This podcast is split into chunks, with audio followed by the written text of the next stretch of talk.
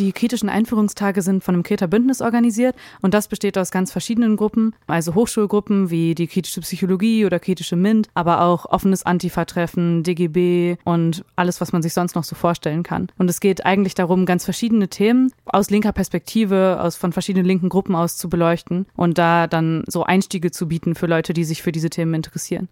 Du hast es mir auch vorhin schon mal so ein bisschen angeteasert, nämlich dass ihr ein ziemlich breit gefächertes Angebot eigentlich habt. Was bietet ihr denn alles so an?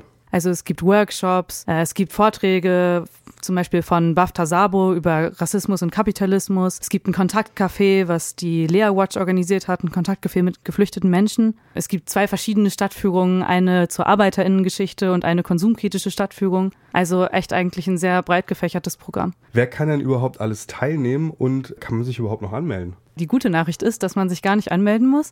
Also äh, wenn ihr Lust habt, könnt ihr einfach dahin kommen. Alle freuen sich, glaube ich, wenn viele Menschen kommen und auch gerade wenn ihr noch nicht viel ähm, Kontakt oder Berührungspunkte zu den Themen hattet, aber gerne mal reinschauen wollt, seid ihr auch auf jeden Fall willkommen. Also es ist kein Vorwissen gefragt und es geht halt auch darum, Leute an Bord zu holen, die vielleicht Lust haben, sich kritisch mit Sachen in der Uni, aber auch anderen Dingen auseinanderzusetzen und vielleicht noch nicht so Anschluss gefunden haben und auch einfach Leute kennenlernen wollen und sich vernetzen möchten. Also das ist auch ein wichtiges Ziel von den Kreta.